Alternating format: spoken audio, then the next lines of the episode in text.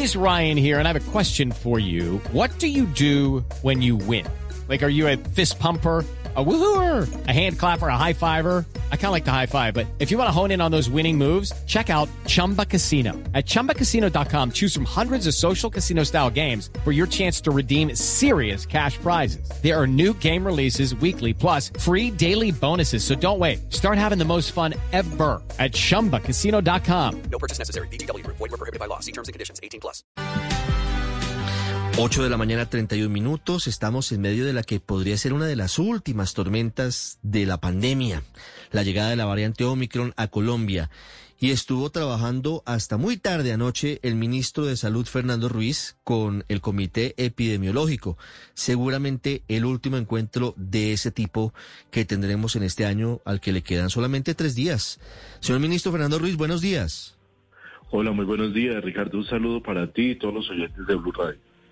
Estoy leyendo lo que ustedes han emitido esta mañana, un comunicado muy largo y queda muy claro que hay cambios importantes frente a lo que significa la variante Omicron y las cepas que estaban circulando en el país. Hay mayor posibilidad de que contagie antes a las personas cercanas una persona que tenga Omicron y también las recomendaciones son importantes en este momento frente a lo que venía ocurriendo.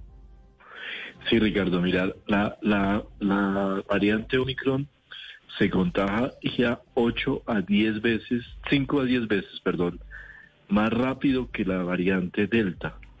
Entonces tiene una, una capacidad de contagio supremamente grande.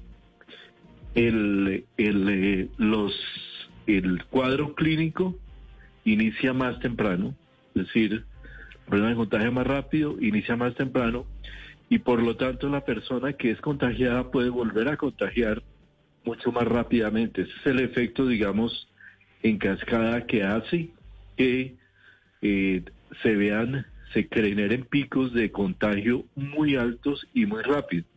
Y es lo que estamos viendo en prácticamente todos los países del mundo. En Colombia, desde hace tres días, veníamos, eh, habíamos venido evidenciando que en tres ciudades, por lo menos, Medellín, Cali y Bogotá, venían creciendo los casos según lo que llamamos fecha de inicio de síntomas. Entonces, el momento en que se iniciaron los síntomas, como es como el primer indicador que nos muestra si hay crecimiento. Y evidentemente ya ha sido corroborado, lo cual nos indica que muy seguramente ya se trata de un pico de variante Omicron. Sí, que ya está circulando en Colombia.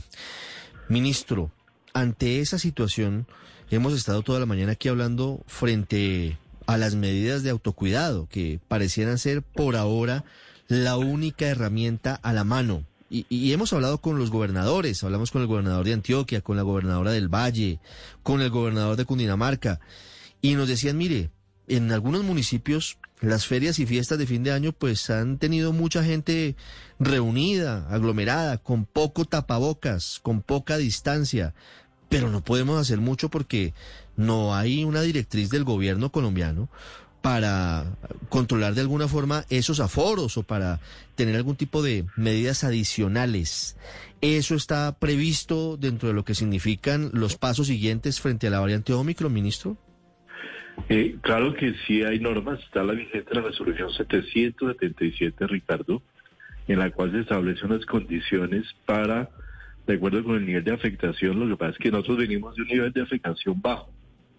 En la medida que se genere ese ese ese crecimiento, seguramente van a entrar a, a ponerse más estrictos los aforos. Pero lo que sí yo les recuerdo a todos los alcaldes y gobernadores, que es muy importante, Ricardo, es que el uso del tapabocas no es un tema de, de está absolutamente obligado en todo el territorio nacional. Y es a todos los gobernantes los que les, los que les corresponde hacer estricto cumplimiento de del tapabocas. Nosotros hemos visto en varios departamentos del país ferias y fiestas donde la gente está prácticamente sin tapabocas. Y esa es una y es una situación como la de esta variante es una situación bastante compleja que va a aumentar seguramente el contagio, de manera que que aquí lo importante es hacer cumplir las medidas, que es lo que tenemos que hacer para realmente tener una, la menor afectación posible. Sí. Ministro, ayer el presidente descartó confinamientos, dijo, eso no es una posibilidad, pero existe la posibilidad de nuevas decisiones, por ejemplo, en partidos de fútbol, conciertos, etcétera, etcétera. A ver, eh, muy importante esa pregunta, Felipe. Yo creo que eh, eh, me falta una partecita de lo que es la variante Omicron que aclara mucho el tema.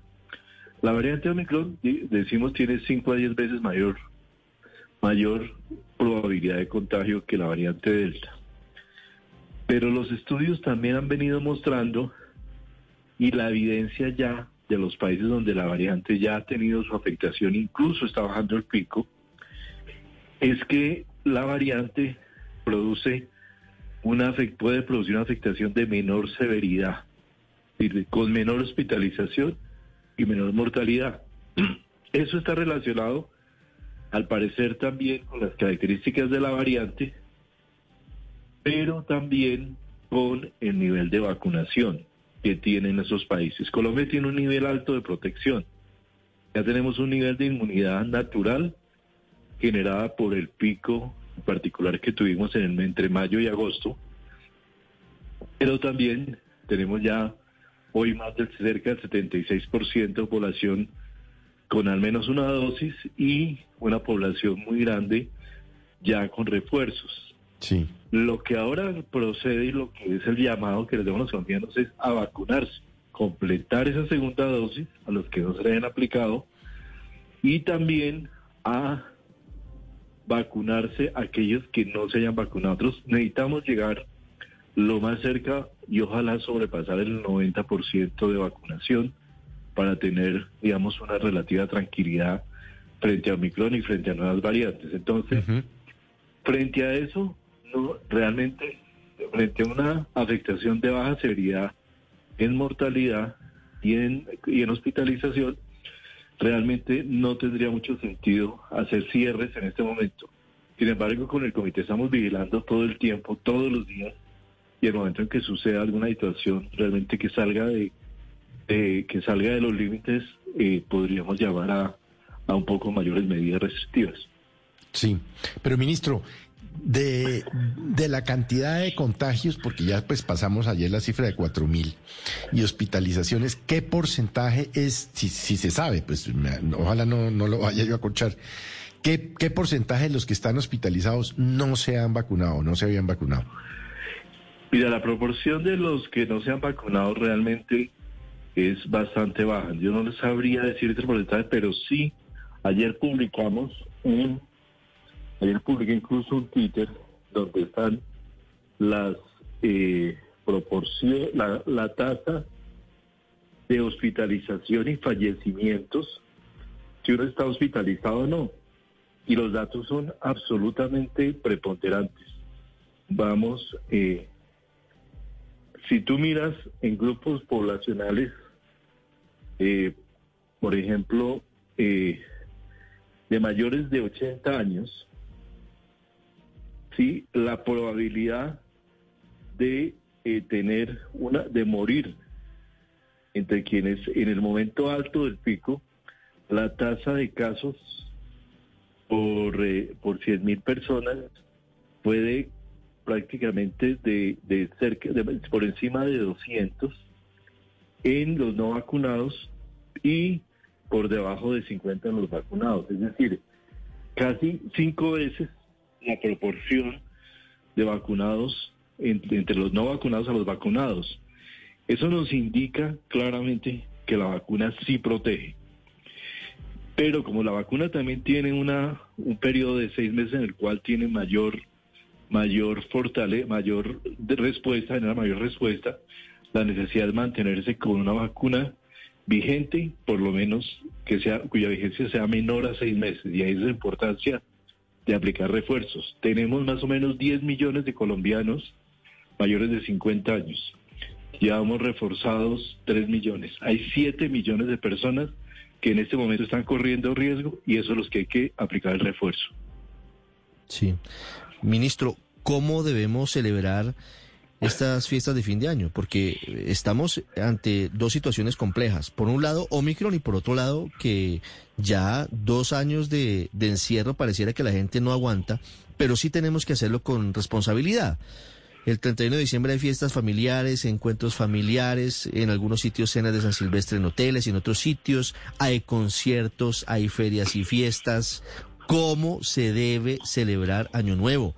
¿Alguna restricción en particular o ustedes del gobierno cómo recomiendan que se debe dar la celebración?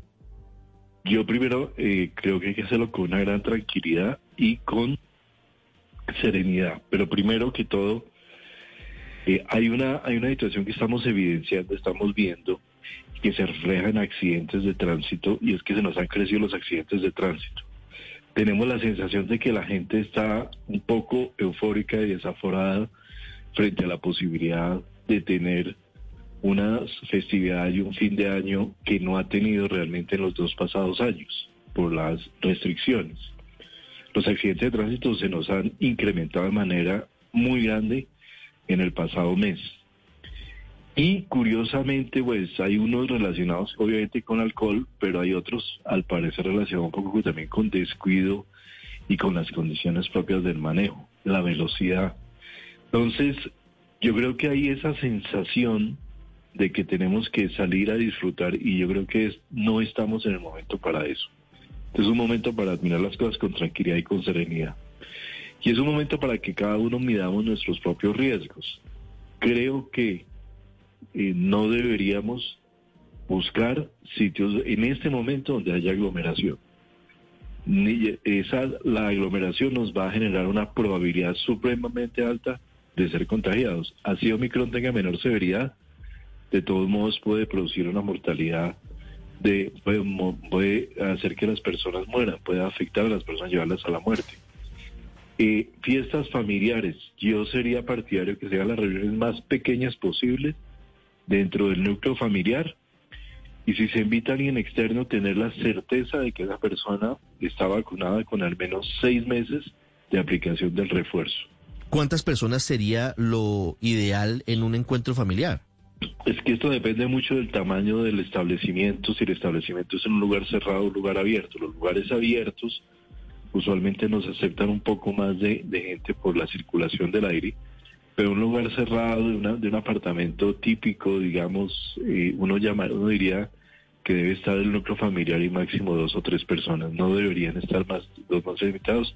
Las personas deben estar vacunadas con un refuerzo de menor de seis meses y se debe tratar de hacer el mayor uso posible del tapabocas, aún especial dentro de la dentro de la eh, reunión familiar. Sí, ministro, esta nueva variante, la Omicron, trae, entre otras cosas, disposiciones de ustedes como que los servicios de salud solo pueden atender a los pacientes con signos de alarma, que esto pareciera eh, mucho del inicio cuando, cuando el virus llegó a Colombia. ¿Cuáles son esos signos de alarma por los cuales debemos acudir al médico? El cuadro, el cuadro de Omicron es un cuadro muy similar al del COVID, a, a todas las otras variantes del COVID.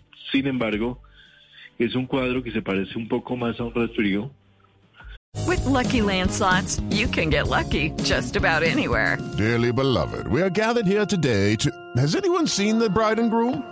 Sorry, sorry, we're here. We were getting lucky in the limo and we lost track of time. No, Lucky Land Casino, with cash prizes that add up quicker than a guest registry. In that case, I pronounce you lucky. Play for free at LuckyLandSlots.com. Daily bonuses are waiting. No purchase necessary. Void where prohibited by law. 18 plus. Terms and conditions apply. See website for details. Eh, en muchos casos, ahí, ahí es muy importante hacer el diagnóstico lo más temprano posible porque la carga de virus que se presenta en Omicron es usualmente menor a las cargas de virus de los otros virus, por eso es, puede ser menos severa. Y también por el hecho de que ya hay personas vacunadas, entonces la protección hace que la, que la duración, digamos, del cuadro sea menor. En ese sentido, lo que estamos recomendando es que la persona apenas sienta que tenga un cuadro gripal, un cuadro de congestión, de rinorrea, de dolor, de dolor de cabeza, de fiebre, inmediatamente consulte, llame a su EPS y hoy vamos a tener a las diez y media de la mañana un puesto de mando unificado extraordinario con las diferentes EPS y, y, y secretarías de salud del país para recomendarles que el diagnóstico se haga lo más temprano posible. Recuerdemos que con las otras variantes lo que recomendábamos era que el diagnóstico se hiciera segundo o tercer día, después, al tercer día básicamente después de, de que se iniciara el cuadro para tener una carga viral alta y poder hacer mejor el diagnóstico. En ese momento el diagnóstico temprano es muy importante y en lo posible la persona no se movilice a no ser que tenga ya un cuadro severo con dificultad respiratoria, con baja saturación de oxígeno, con eh, otra serie de signos ya de severidad, con dificultad respiratoria, por ejemplo, no se vaya a la institución, porque lo que se ha visto en otros países es que llega un número muy grande de personas, termina contagiando al personal de salud de los hospitales. Y en este caso vamos a recomendar también que el personal de salud de los hospitales eh, use eh, tapabocas N95 que tiene un mayor nivel de protección. Entonces, en la medida que se pueda a- manejar por teleasistencia o telemedicina, se puede pasar la enfermedad, se hace termina un aislamiento y en la gran mayoría de los casos no vamos a tener una situación de severidad grave. Eh, pero lo importante es no congestionar de alguna manera los servicios de salud. Pero esto implica, ministro, un cambio en el protocolo de atención por parte de la CPS de, de las pruebas, básicamente, y, y de cómo se hace la detección. Es cierto, ministro, hoy estábamos esperando tres o cuatro días después de un contacto para hacer las pruebas. Hoy lo que recomiendan ustedes con la variante Omicron circulando y, los cambios que tienen sus síntomas sería que tan pronto haya algún, algún indicio de contagio, ¿la CPS autoricen las pruebas? Tan pronto la persona tenga un cuadro de sintomatología, historia, y que la EPS le proceda a hacer el diagnóstico lo más pronto posible. Eso es para tratar de detectar Omicron. También se ha visto que con Omicron en las pruebas hay un número de falsos eh, negativos, es decir, que no se les diagnostica, la prueba no diagnostica, básicamente, como decía, por el- la baja carga tal que se presenta en estos casos. Sí. Ministro, ¿están contemplando la cuarta dosis? Porque, mm, por ejemplo, en mi caso específico, que pues, es muy aburrido echarse uno por delante, yo en febrero ya tendría los seis meses de la tercera dosis. Nosotros en este momento, eh, Felipe, estamos haciendo, se están haciendo en el mundo los estudios sobre la inmunogen la, la carga de inmunogenicidad generada por el tercer refuerzo. Hasta ahora en lo que vamos, realmente se ha sostenido en los países que ya llevan bastantes meses con la tercera dosis se ha sostenido la carga de inmunidad. Tú estás mostrando eso. Sin embargo, tengamos evidencia de que esa carga decae, entraríamos a hablar en una, de una cuarta dosis. Ya no está definido eso. Siempre tomamos estas decisiones en evidencia y el objetivo central de nuestro plan de vacunación es la severidad y la mortalidad. No es nuestro objetivo principal no es el contagio dado que está, como vemos cada vez con estas nuevas cepas, realmente el virus es el virus es supremamente contagioso. Ya en Colombia evidencia que tenemos cerca de un más de un 85% de la población contacto con el virus. Entonces tenemos un nivel de lo que se llama inmunidad híbrida bastante bueno, inmunidad generada por el hecho de que la gente haga contacto y por el hecho de que esté vacunada. Pero eso agrega con una protección tan alta, la cada refuerzo va a agregar cada vez menos. Entonces estamos pendientes, nosotros revisamos la evidencia todas las semanas. Lo que tengamos de eso podríamos entrar a pensar en una siguiente dosis. En una siguiente dosis, ministro, es decir, esto confirma que el virus efectivamente llegó para quedarse y como usted lo dijo, es decir, prepararnos para una vacunación al año. Eh, Camila, yo creo que este virus llegó para quedarse. Hay un episodio muy interesante, un análisis muy interesante que estuve leyendo días sobre lo que se llamó la epidemia de la influenza rusa 879, antes de la española, una epidemia que hubo en Rusia. Estudios que están mostrando que siempre se había creído que esa epidemia se había dado por un virus de influenza que se dio por un virus de COVID, un virus de coronavirus, un coronavirus. El coronavirus circula hoy en el mundo, uno de los virus que genera uno de los 22 virus que genera picos, tenemos gripa, la gripa que nos da, tenemos que de alguna manera, la acción natural de estos virus, de los coronavirus, es a ir más haciéndose menos, o sea, haciéndose menos virulento. El virus tampoco quiere matar, entre comillas, al huésped, se hace van haciendo menos virulento, es más contagioso para mantener nivel de supervivencia dentro del ser humano y esa es como la progresión del coronavirus en este momento, lo que nos lleva a una situación de endemia, probablemente incluir el virus dentro de las vacunas, el COVID, dentro de las vacunas, lo que se llama vacunas, donde se vacune con influenza, COVID y otras 23 virus que en este momento circularían. Ministro, eh, vamos a, ver si tenemos mejor suerte con la comunicación porque estamos teniendo algunos cortes.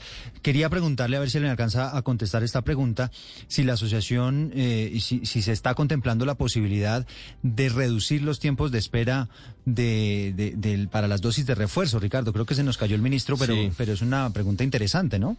Sí, tenemos, tenemos al ministro en segundos de nuevo con nosotros.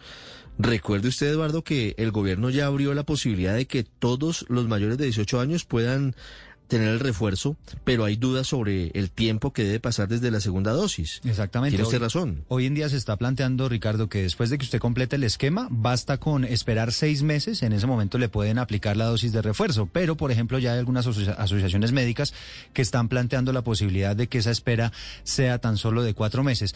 Creo que recuperamos la comunicación, ministro. Estábamos eh, eh, preguntando si, si se evalúa la posibilidad, si el gobierno lo contempla, de reducir esos tiempos de espera para la aplicación de la dosis de refuerzo. Hoy en día ocurre a los seis meses después de que se completa el esquema, pero ya hay algunas asociaciones científicas que están eh, planteando esa posibilidad de que sea no a los seis, sino a los cuatro meses.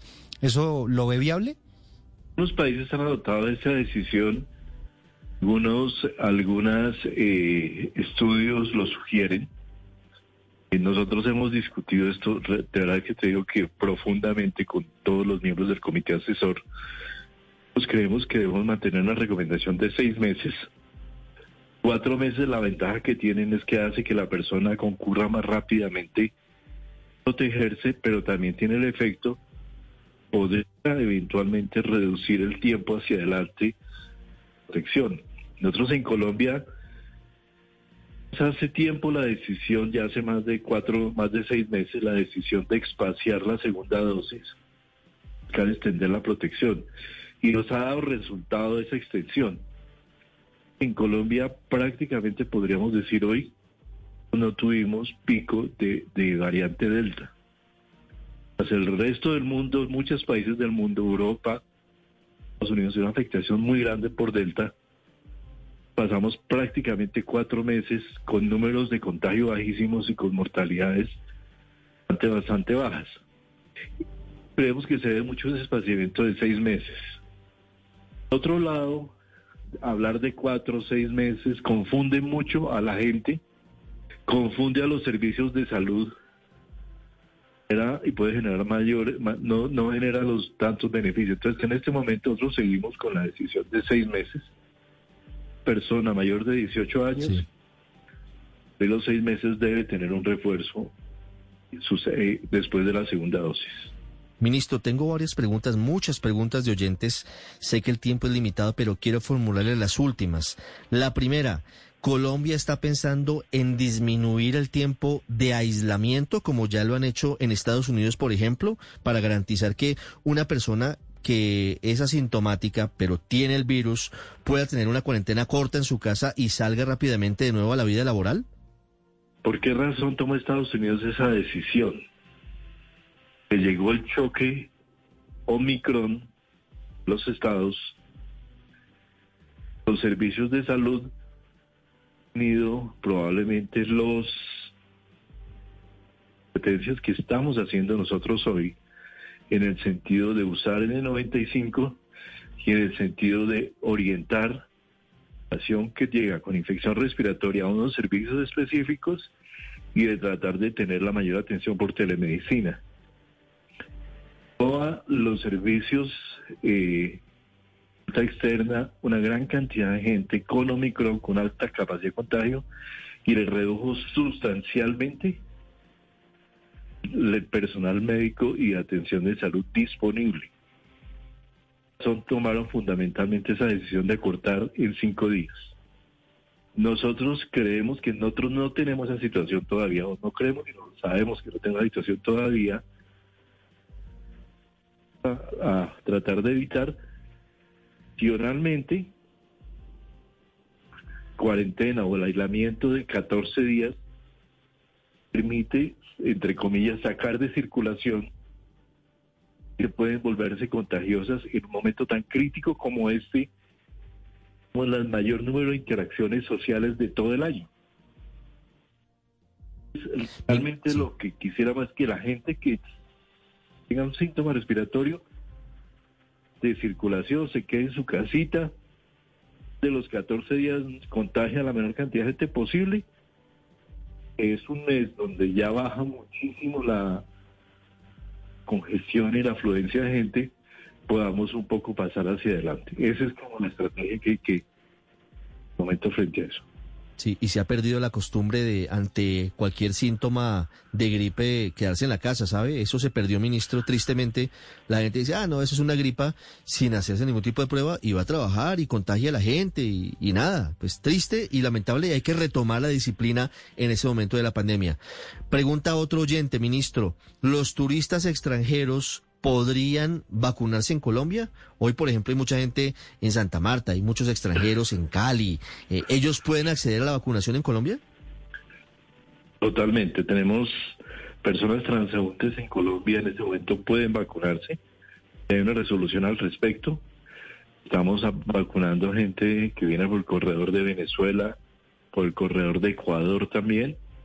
Y también es eh, hoy es muy importante este anuncio que no lo hemos hecho y sale una resolución sobre el tema de cruceros, que hay algunas dificultades allí frente a esto y allí se definen algunas consideraciones, entre otras que los cruceros pueden seguir viniendo, pero obviamente cuando haya un nivel de contagio, pues, de, de cuando se reporte contagio, se hagan los respectivos análisis epidemiológicos al interior del crucero, los contactos no bajen en Colombia, ni las tripulaciones que puedan estar contagiadas, y también se nos prevenga a las personas, a los cruceros que ya vienen en camino, de generar una situación de mantenernos en alta mar, porque realmente en ese momento no, que cuando arrancaron no tenían esa este- esta problemática. Entonces, digamos que aquí hay una serie de medidas que vamos a seguir manteniendo.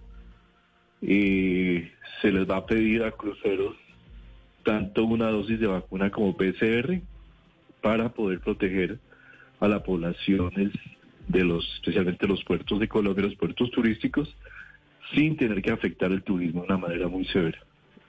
Muy importante porque había una zona gris, ministro. La semana pasada tuvimos el episodio del crucero que iba de Panamá a Cartagena y, y con siete contagios era muy riesgoso y por eso es muy importante la noticia que usted nos da sobre esa resolución para que tengan claro los cruceros que vienen a Colombia que son bienvenidos, pero todos tienen que tener vacunación y prueba PCR negativa para poder desembarcar. Ministro, la última pregunta de muchos papás que están inquietos, que están pendientes del regreso a clases en enero, del anuncio que se hizo, que usted hacía hace algunas semanas con la ministra de Educación, con la doctora María Victoria Angulo. ¿Se mantiene el regreso 100% a las aulas, aún en medio de lo que significa hoy el desafío de la variante Omicron? Totalmente, el regreso a clases se mantiene, no hay, pues creemos que, ha- que, ha- que hay condiciones para eh, de alguna manera pre- eh, limitar el regreso a clases. los efectos del no regreso a clase han sido absolutamente negativos sobre la niñez colombiana. El análisis de riesgo entre lo que representa Omicron, la baja afectación que sufren en general los niños eh, frente a, a la- al riesgo, a los otros riesgos de mantenerse en casa con todos los efectos sociales de desempleo femenino, eh, problemática de salud mental, regreso a clases no tiene vuelta atrás en ese momento. Y es muy importante también, te digo un anuncio muy importante. Hoy anunciamos que nos llegaron 2.1 millones de dosis de Sinovac adicionales. Con eso completamos en la última semana 6.3 millones de dosis de Sinovac. 6.3. De manera que aquí hay vacunas para vacunar a todos los niños en Colombia con dos dosis. Responsabilidad de los papás en este momento, muy especialmente en este momento, dado que empezamos el escolar, calendario a dos semanas y calendario real, de febrero es responsabilidad de todos los papás ocurrir a vacunar a sus niños. Recordemos que la vacunación no tiene que hacerse en el lugar de residencia. Si de paseo en otro lado, no puedo vacunar. Hay personas que no se vacunan que porque se les va a dañar y este la rumba. Creo que hay un tema de responsabilidad vacunarse. Que tenga un síntoma pequeño, la vacuna no tiene problema necesariamente con el consumo de un consumo moderado de alcohol. Que vacunarse y a los niños hay que vacunarlos para tenerlos con 14 días de protección momento que entren al, al, al, al colegio. Sí, abusando de su generosidad, ministro, pero hay oyentes, eh, se ve que son muchachos universitarios y dice, ¿y las universidades qué? Miren, universidades tienen, tenemos vacunas disponibles, este momento hay vacunas de Moderna, vacunas de Janssen, si es para una sola dosis yo recomendaría mucho una Janssen para los estudiantes universitarios. Muy queremos ya tenemos claridad de que debe haber retorno a clases en todas las universidades del país. Podemos seguir manteniendo un país en una situación de anormalidad dos años con procesos educativos absolutamente eh, activizados, llenos de y de una situación irregular tan compleja, entonces tienen que hacer es vacunarse antes de ir al- a la universidad. Ahí están las vacunas. Porque tenemos, ayer hacíamos la cuenta, aplicado alrededor de 63 millones de vacunas. Es una disponibilidad casi de 81 millones. Las hay. Todas partes. No, pero además, además, ministro, hay, hay tiempo para ir a rumbear, para ir al concierto y, y van sin problema y pues faltaría más que no tengan la posibilidad de ir presencialmente a la universidad. Ministro, es que me llegan muchas inquietudes. Esta de Barranquilla me parece muy importante, Vanessa. ¿Qué es lo que está pasando en Barranquilla? Sí, Ricardo y ministro, le cuento. Lo que pasa es que últimamente se ha estado dando un cuadro gripal muy popular en cuanto al alto número de personas que lo están presentando y popularmente se le ha llamado el abrazo de Magda por una canción que se ha vuelto popular. El asunto es que cuando las personas van a consulta, los remiten de inmediato a casa, les dicen que no es COVID, que es la virosis, que en este caso los está afectando y les dan un día de incapacidad máximo y luego estas personas con su cuadro gripal vuelven a trabajar. Le consulto, ministro, ¿qué ha pasado con aquella directriz que ustedes desde el inicio de la pandemia dieron de que cualquier gripa debería ser tratada con los mismos protocolos de COVID-19 por lo menos hasta que no se descarta la presencia del virus a través de una prueba? de Vanessa esa re- ese planteamiento porque los que piensan el comité asesor ese es que IPS, especialmente IPS, que le están dando ese manejo como si fuera gripa y sales del caso. Con Omicron es más fácil confundirse entre la gripa común y llamado que hacía antes y que le vamos a hacer ahorita a las diez y media a todas las EPS e IPS para aplicar la prueba pronto posible. Prueba de PCR, una prueba de antígeno, el diagnóstico para poder aislar a la persona y hacer que la persona para su casa y quede los 14 días aislada. Ministro, desde que se inició con este Plan Nacional de Vacunación se hablaba de esa esperada y anhelada meta del 70% de la población colombiana con esquema completo para este diciembre, para estos días en los que estamos. Vamos en 27 millones 800 mil esquemas completos y pues lejos de cumplir esa meta, ¿se modificaron las metas? ¿Hay claridad sobre las nuevas metas? A ver, si tú haces el promedio de las vacunas aplicadas en Colombia, por primera dosis, que ya estamos por encima del 70, bien por encima del 70, la dosis estamos alrededor del 55, y las vacunas que se han venido aplicando, esfuerzo, que dan más de 3 millones y medio de vacunas, momento, que la masa de vacunas aplicada poblacional supera por encima de ese 70%. Muy buena la pregunta porque yo quiero enfatizar sobre el tema. De cuatro meses la variante Delta nos cambió el mundo. Es decir, antes, cuando iniciamos el plan de vacunación, desde el mundo estamos actuando bajo la conclusión. Hay que vacunar lo más rápidamente posible y ponerlo en dos dosis lo más rápidamente posible. La llegada de la vacuna Delta a Israel, tan severo que tuvo Israel después de haber sido el primer país que vacunó con dos dosis, completamente el panorama. Mostró las dos dosis, suficiente protección, dado que a los seis meses decaía esa protección. Tomamos la decisión de extender y llevarla a los 84 días. Colombia nos permitió la de variante Delta los cuatro meses. Eso nos protegió. Un cuarto pico durante mucho tiempo entre los meses de agosto y diciembre. No lo tuvimos. La está completa. Ministro, lo estoy perdiendo y lamento porque lo que está diciendo es muy importante. Intentemos ubicarnos, si me escucha ministro, ahí al lado de una ventana, a ver si logramos mejorar la comunicación, porque esto es clave. La vacunación al refuerzo es fundamental para superar la pandemia. Usted habla de Israel, usted habla de otros países, habla de lo que está ocurriendo con los refuerzos de la vacuna contra el COVID-19. ¿Está el ministro? No lo hemos perdido.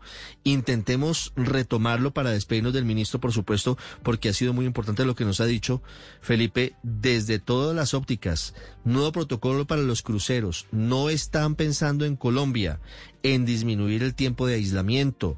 No están pensando en suspender la ampliación al 100% de la capacidad de los colegios desde enero. Están pensando en que las CPS tienen que garantizar las pruebas, ojalá en su casa, y ante el primer síntoma usted va a la casa y se queda. Ministro, lo perdí al final, pero quería solamente desearle un feliz año. Muchísimas gracias por estos minutos con nosotros. Sé que ha estado muy ocupado y que ha sacado un espacio en su agenda para responder las dudas de los oyentes de Blue Radio. Muchas gracias, ministro. Un saludo para ti, para, para María Camila, para Felipe, todos allá. Un gran abrazo y un deseo feliz 2022. Muchas gracias. Okay, round two. Name something that's not boring. laundry? Ooh, a book club. Computer solitaire, huh? Ah, oh, sorry. We were looking for Chumba Casino. That's right. ChumbaCasino.com has over 100 casino style games. Join today and play for free for your chance to redeem some serious prizes. ChumbaCasino.com. No purchase necessary. Full prohibited by law. 18 plus terms and conditions apply. See website for details.